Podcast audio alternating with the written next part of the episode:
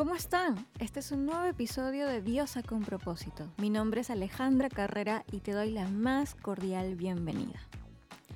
Lamentablemente, la pandemia que estamos atravesando ha hecho que personas que queremos o conocemos ya no estén más con nosotros. Y puede que en muchas ocasiones no podemos lidiar con ese dolor que nos deja la partida de un ser querido porque ya nada vuelve a ser normal. ¿Cómo superar esa pérdida? ¿Cómo seguir adelante? ¿Por dónde empezar? Bueno, todas estas preguntas me las responde con mucha empatía y calidez Nicole París. Ella es una joven panameña psicóloga egresada de la Universidad Santa María la Antigua en Ciudad de Panamá. Actualmente está haciendo una maestría de psicología clínica y psicoterapia cognitivo-conductual y otras especializaciones de terapia de tercera generación y mindfulness en Madrid, España. Y bueno, debido a la pandemia, decidió momentáneamente regresar a Panamá para pasar la cuarentena en casa, sin estar lejos de la familia.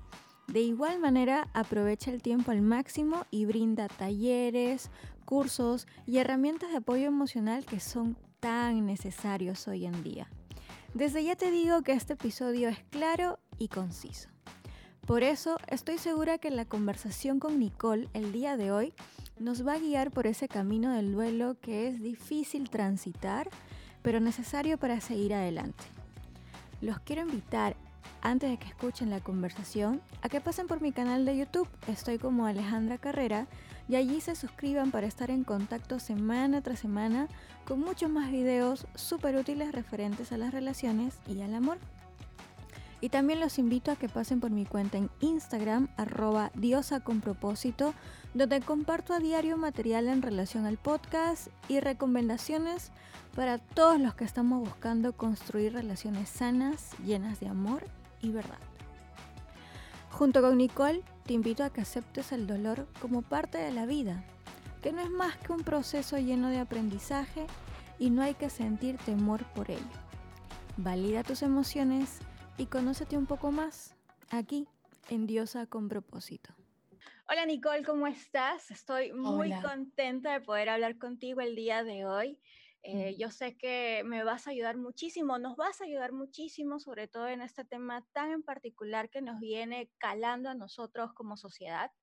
Lamentablemente, el tema de la pandemia eh, nos ha sacado emociones y sentimientos que pues a veces nos es muy difícil lidiar con ello. Específicamente, específicamente con el fallecimiento de nuestros seres queridos, de personas muy cercanas a nosotros, pues por el tema del COVID-19.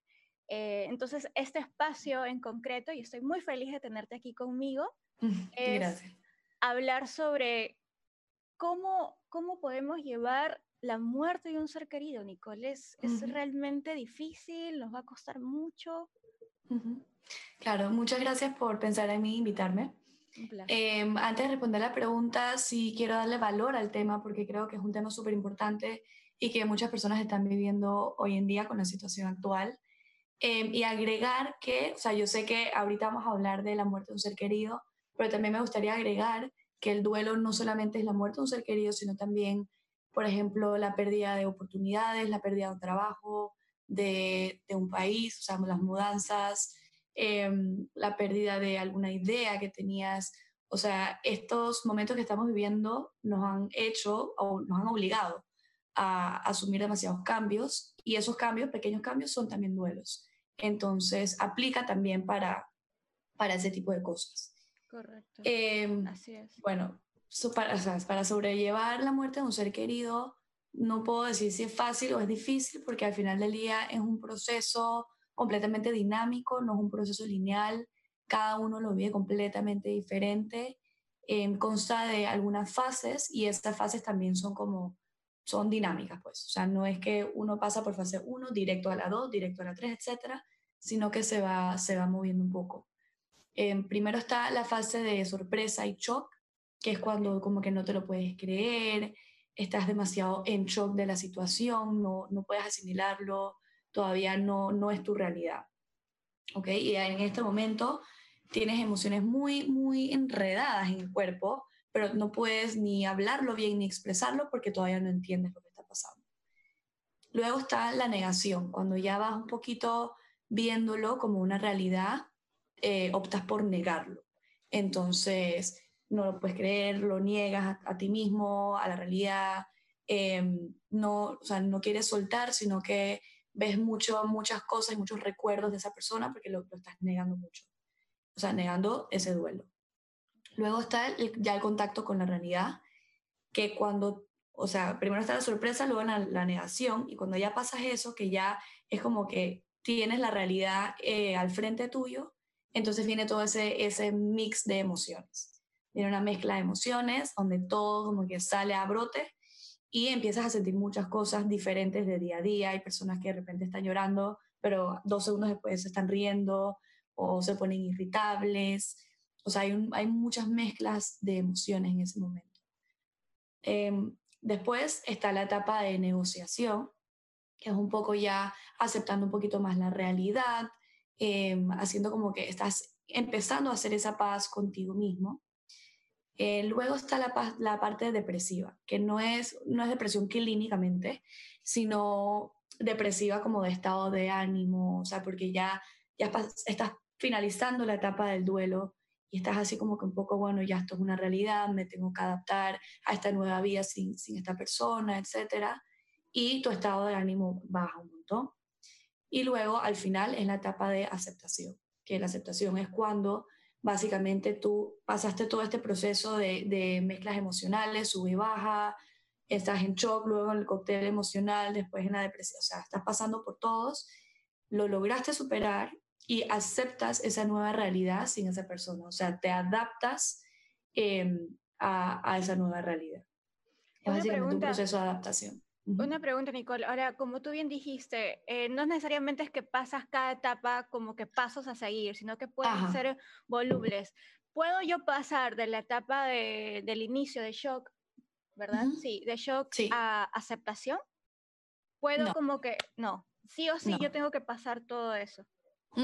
Sí, sí, la aceptación sí es la única que no, o sea, que no puedes saltar tipo de negación a aceptación de una vez o shock a aceptación, porque en la aceptación tienes que, tienes que vivir el duelo.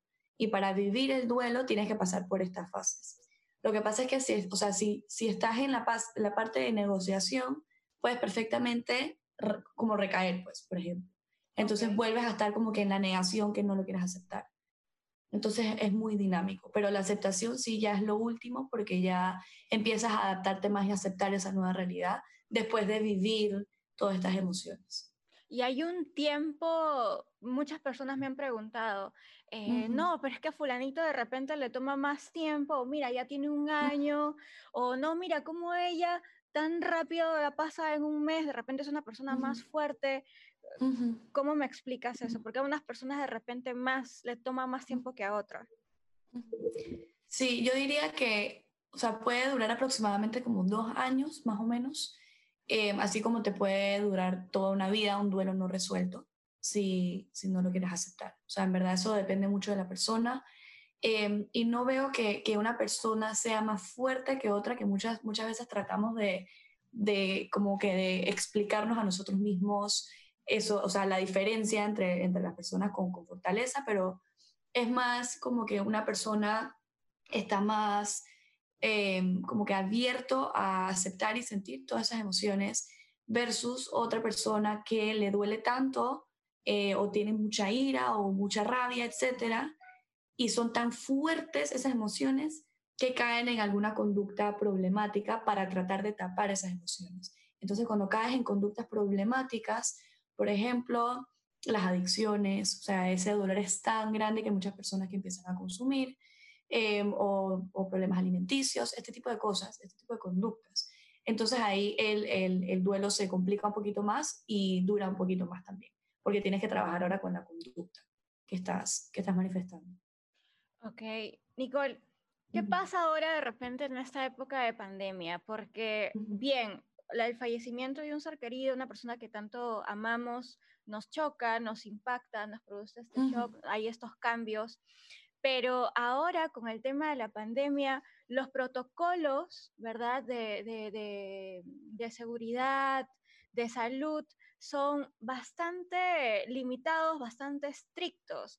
Entonces, no está ese sentimiento o ese proceso, no sé, no sé cuál es la palabra correcta, tú me corregirás, no está esa, ese momento en el cual voy a velar a mi ser querido, eh, mi familia va a venir a, compartir eh, lo que estamos pasando, nos vamos ya sea al crematorio o, donde voy a enterrar a, la persona que tanto... No hay eso, porque eh, como bien sabrás, estamos en esta época entonces, ¿cómo lidiamos con esa, yo creo que choca un poquito más porque nos limita a, sentirlo, ¿no? Claro, sí. Sí, en esos momentos puede, puede haber mucha culpa también. Uno se puede sentir muy culpable con, con el ser querido que falleció, con otras personas, porque uno, o sea, la culpa es muy, muy clásica, que te echas la culpa a ti sobre eso. Pero, pero hay que, o sea, lo que yo recomendaría es que recordemos que es la situación que estamos viviendo y, y, o sea, que todos entre familia, con videollamadas o con lo que se pueda, con lo que esté en nuestras manos, eh, pues se apoyen, o sea, se apoyen y validen todas esas emociones. Todo lo que se está sintiendo se debe validar por completo. Y, y sí, o sea, al final del día también es tratar de aceptar esa manera o la, la, la manera que cada uno vaya a hacer esa despedida. O sea, es bien difícil porque claramente esa despedida es el primer paso que uno tiene para empezar el proceso de duelo. Pero, em, o sea, como no podemos, estamos súper limitados por todo el distanciamiento físico, no sé qué, entonces será pues unirse en familia, rezar en familia o, cual, cual, sea la, la despedida y, y, esperar a que en algún punto puedan entonces hacer, hacer una otra despedida si, si, si así quieren hacerlo un poquito la sí, pues, aceptación. un poquito, un poquito mantener la calma, pues, ¿no? ¿Cómo en todo caso, ya me has explicado el tema de estas, estas etapas que hay eh, en, este, en este duelo que tenemos? ¿Cómo entonces continuar con nuestras vidas? De repente puede sonar como que una pregunta muy básica, muy obvia, pero muchos me preguntan, o sea, ¿cuál es el primer paso, Ale? O sea, ¿qué, qué, qué hago? O sea, ¿cómo empiezo? Sí, es, complicado porque, o sea, el primer paso es aceptar. Eh, o sea, es que la palabra aceptar es tan usada y, suena tan fácil, pero claro que es muy complicado y detrás de aceptar, o sea, tú sientes que estás estancado en la vida, que la vida no tiene sentido, todo este tipo de cosas, y está bien sentir eso. O sea, es como que el dolor es tan grande y las emociones son tan fuertes que tú tienes que permitirte estar triste, permitirte gritar, llorar, o sea, permitirte todas esas emociones para entonces empezar a aceptar la nueva vida sin esa persona. O sea, es un proceso de adaptación. Lo que pasa con el duelo también es que, o sea, cuando tú tienes un vínculo emocional muy fuerte con ese ser querido, tú te identificas con esa persona. O sea, hay una parte de ti que se define por esa persona, ya sea un hermano, un padre, un abuelo, tu pareja, amigos, lo que sea. ¿Okay? O sea, yo soy Nicole hija de Raúl, yo soy Nicole, novia de Juan, yo soy Nicole, hermana de Natacha. O sea, ese tipo de cosas. Te identificas mucho con esa persona que pierdes. Entonces, cuando, cuando fallece ese ser querido, también sientes que muere una parte de ti. O sea, que no es solamente como que ahora la vida no tiene sentido, no sé qué, pero también muere una parte de ti. Entonces es como que reinventarte, básicamente, redefinirte y no, o sea, digamos que te adaptas a vivir con muletas, pero te acomodas a, ese nuevo, a esa nueva vida, básicamente. O sea, porque es en un duelo uno no es que tú puedes superar 100% esto y algún día nunca vas a sentir nada lo vas a olvidar, sino que tú te adaptas. O sea, tú poco a poco vas viendo cómo vas adoptando esta nueva vida, esta nueva realidad en tu bienestar. Nicole, una pregunta, una pregunta, eh, me atrevo a decirte algo personal. ¿Hay una diferencia de dolor, se podría decir, o, tristeza? Por ejemplo, va a ser un mes particularmente que falleció mi abuelo por parte de papá. Perdón, por parte de mamá. Sí, y yo noto, yo estoy ahora lejos, ¿verdad? Pero noto la diferencia en el dolor de repente que siente mi abuela, la pareja de mi abuelo, con la diferencia de repente que siente mi mamá, que es la hija de, mi abuelo. Claro. Es realmente hay una hay un dolor diferencial no sé cómo no sé cómo preguntarlo eh, eh, es distinto ese sentimiento eh, me me dicen de repente no que de repente como esposa uno lo siente más porque es su compañero de vida, su mejor amigo, su todo, y de repente el dolor que siente una hija o un hijo con la ida de su papá es distinto porque de repente ha tenido solamente ese vínculo de hijo o hijo padre, ¿no? O, o algunos casos mejor amigo, ¿no? ¿Hay diferencia en el dolor? Claro. O, de repente... Claro, sí, sí entiendo la pregunta. Em, depende mucho, no tanto de, de, los roles que hayan, tipo hijo, padre, etcétera, sino de la relación que se tuvo. O sea, porque un, un o sea, agarramos a 10 hijos diferentes de, sus padres em, que están viviendo el mismo duelo con su padre y todos van a tener una reacción diferente. Entonces depende, depende del lazo emocional que tenías con esa persona y de las expectativas que tenías. Lo que pasa es que, o sea, el lazo emocional a, a lo que me refiero es cómo era ese vínculo. Porque claro, cuando es tu pareja es el amor de tu vida, el papá de tus hijos, eh, la persona que te ha acompañado, etcétera, cuando es tu papá, es tu papá. O sea, como que es, es diferente esa relación. Por ende, es diferente también la identificación que tú haces con esa persona. Ok. Entonces, y, y no es, de, o sea, que es más fuerte o no, sino, sino las expectativas que uno tenía. Porque, por ejemplo, si a una madre se le muere su hijo, eso está como en contra de la naturaleza. ¿Verdad? Entonces el dolor puede ser más grande, puede ser más chocante, tú no entiendes, uno empieza a sentir mucha culpa también, empieza a decir como que lleva a mí mejor, que yo he vivido más, todo ese tipo de cosas. Entonces depende mucho también de, esa expectativa que uno tiene, uno como hijo, pues claro que tiene la expectativa de que algún momento el, nuestros papás van a fallecer, pero no viceversa. Y con la pareja siempre tienes como que esa incertidumbre porque usualmente se llegan como que a la misma edad. O sea, es mucho con la biología también y las expectativas que tú tienes y como que también depende de, de la manera en que, en que falleció la persona, o sea, si fue repentino, si fue una enfermedad, si hubo un proceso de duelo antes de, del fallecimiento. Depende de todos esos factores. Wow.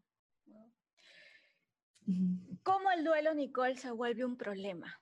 O sea, ¿en qué momento eh, ya es algo que de repente incluso se nos puede escapar de nuestras manos y no sabemos cómo, cómo manejarnos, cómo, cómo pasarlo, procesarlo.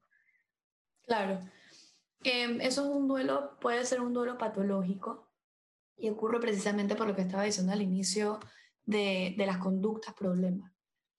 Lo que pasa es que a veces em, las personas, o sea, el dolor es tan grande en esa persona que Em, que empieza a, a caer en conductas problemas, o sea, empieza a consumir.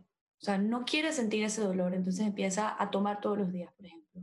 O cualquier otro tipo de, alguna droga, o, o empieza a fumar muchísimo, empieza a evitar ir a lugares que, que, le, que le traigan recuerdos a esa persona, empieza, se queda estancado con la ira y solamente saca la ira porque tiene mucha rabia con todo lo que está pasando. O sea, es básicamente cuando no logras validar las emociones que estás sintiendo, expresarlas de una manera sana, o sea, hablándolo, llorándolo, o sea, lo que tu cuerpo te pida, y empiezas a tapar esas emociones tan fuertes con alguna otra cosa.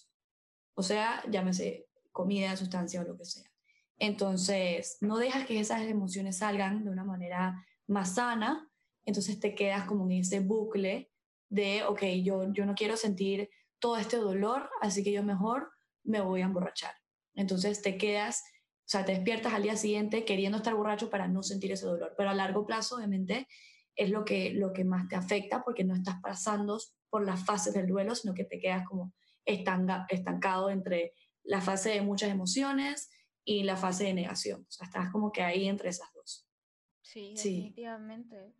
Y en todo caso, eh, como mucha gente, lamentablemente, yo creo que todavía tiene este, este no, no es, no es eh, rechazo, pero todavía es ese, como que falta de empujón al acudir a un psicólogo, ¿no? Al acudir a psicólogos para que te ayuden en ese proceso. Explícame cómo los psicólogos eh, ayudan en todo esto. es muy importante. Claro, claro. Sí, y, quiero recalcar que entiendo completamente que para todos sea lo más difícil ir al psicólogo, porque cuando tú, o sea, si estás pasando por un duelo y tú quieres ir al psicólogo, ese es como que el primer paso que tienes que hacer para querer aceptar y querer trabajar. O sea, que tienes que, o sea, yendo al psicólogo ya estás aceptando esta nueva realidad, ¿verdad? O sea, que porque tú vas al psicólogo y tú sabes que vas por esto y vas a hablar de esto y vas a llorarlo y vas a sentirlo. Ese es el primer paso. Entonces, los psicólogos básicamente eh, acompañamiento emocional en este proceso de duelo. O sea, es un acompañamiento y una guía. Em, también te puede ayudar mucho a entender todo lo que estás viviendo, todo lo que estás sintiendo. Te puede ayudar a, a, ver con, con, otros ojos, otra perspectiva, la nueva realidad que estás viviendo, a cómo, a cómo vas a manejar todas esas emociones tan desagradables, a identificar si estás cayendo en un patrón de conducta problema, em, a servir de apoyo para tus familiares también. O sea, básicamente te ayuda un poco a manejar esos pensamientos y esas emociones y conductas que estás teniendo en ese proceso de duelo y obviamente va de la mano contigo en tu proceso de duelo. O sea, no es que va adelante de ti jalándote a cada fase, sino que te acompaña y si echas, echas para atrás, vamos pasitos para atrás y vamos a ver por qué pasó esto, qué estamos viendo, etc. Así que es un acompañamiento de todas las fases Em, y obviamente pues una guía de pensamiento, mente y, conducta.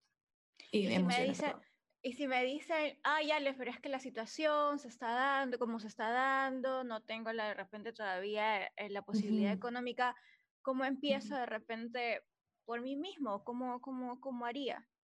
Si no puedo, si no tengo la opción de, de acudir a un psicólogo. Sí. Bueno, hay muchas personas que, que logran su duelo sin ir al psicólogo. Hay otras personas que nunca lo logran porque nunca fueron al psicólogo y necesitaban esa ayuda. ¿Verdad? Depende, depende mucho de las personas. Lo bueno es que, perdón, lo, bueno, lo que hay que hacer es no compararnos con otras personas porque cada uno vive su proceso completamente diferente. O sea que, número uno, digo que nadie se compare con otras personas porque si empezamos a compararnos, o nos da miedo porque de repente nos comparamos con una persona que ha, vivido por esto, por un proceso de duelo cinco años y no lo ha superado, entonces obviamente te va a dar mucho miedo empezar, a, empezar este proceso o te empiezas a comparar con una persona que de repente lo veías más fuerte, entre comillas, entonces vas a quedar como que yo no voy a poder hacer ese duelo tan, tan bien o tan sanamente. O sea, lo primero es no compararse y pues validar las emociones que se están sintiendo. O sea, si tenemos rabia, tener rabia. Y también entre la familia es muy importante eso, porque hay veces que eh, las emociones están tan a flote que uno, por ejemplo, digamos que una, una parte de la familia está muy irritable y la, o dos partes de la familia están muy irritables y la otra, la otra parte tiene mucha culpa, por ejemplo. Entonces empiezan a haber muchas discusiones, mucha tensión familiar y se desvaloriza las emociones de cada uno. O sea, ponte que el irritable le empieza a decir al irritable, estás irritable, entonces es un espejo de proyecciones y se empiezan a gritar, etc. O el irritable le empieza a decir a la, a la que tiene mucha culpa que, que por qué te sientes culpable, que no te tienes y empiezas a regañar. O sea, yo creo que es en, en, en ese apoyo que tienes familiar, servir realmente de apoyo y valorar las emociones de todos, valorar las emociones, comprenderlas y Em, y eso, sí.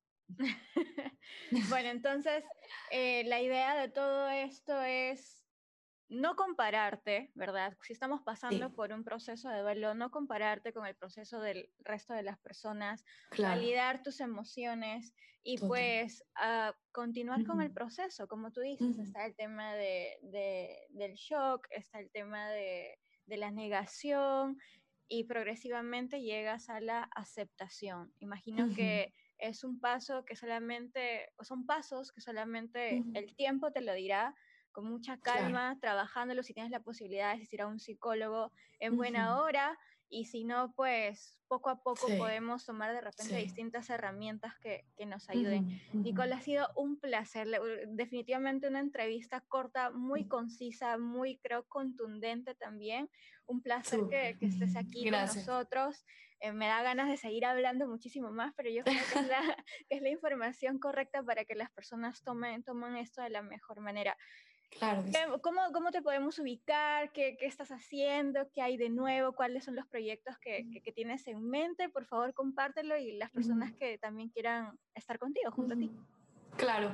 Bueno, em, yo creo que lo más, yo estoy como que en muchas cosas a la vez, pero lo que pueden hacer es visitar mi página de psicología, entre arroba entrehumanos.psic, y ahí, ahí básicamente pues el que se quiera contactar conmigo, cualquier cosa, yo estoy completamente a la orden. Hago unos talleres y unos cursos también, ahí estoy publicando también, hago los lives con otros profesionales em, y hay mucha información valiosa que creo que les puede funcionar a esas personas que no pueden pues, pagarle a un psicólogo ahorita en estos momentos. Em, y quería eh, también agregar que hay muchos países que están haciendo eh, como un red de apoyo psicológico, en Panamá también hay uno, y lo están haciendo completamente gratis por la situación. O sea, son psicólogos voluntarios y yo creo que eso está pasando en muchos países, si no me equivoco. Bueno, un buen par, que sé. Entonces, si, si no tienen, si están muy limitados económicamente, entonces pueden acudir a eso, busquen en sus, en sus países, muy probablemente sí los tengan. Y, y nada, los animo a, a, eso, a buscar ayuda si lo necesitan y aceptarse y validarse que entre humanos somos humanos toditos. Ay, qué lindo. Y bueno, ya saben, iguales si no tienen ese apoyo eh, en sus países, pueden entrar a la cuenta de Nicole, arroba entrehumanos.sic. Y pues las herramientas valiosísimas que ella está compartiendo. Un placer que estés acá con nosotros. Y bueno, Ay, mil gracias. Con ustedes será en el siguiente episodio. Chao. Chao.